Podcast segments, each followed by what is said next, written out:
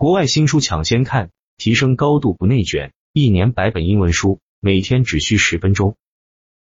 结语：正念不是任何人的专利或特权，任何人都可以练习正念。正念不是久远的将来或者曾经的美好，正念就是在当下。即使是少量的练习，它也会对你的情绪和身体健康产生积极的影响。这就是为什么越来越多的公司选择在他们的文化中实施正念课程等正念实践。下一次，当你感到压力大，感觉脑子里念头如猴子跳来跳去的时候，可以试试这样做：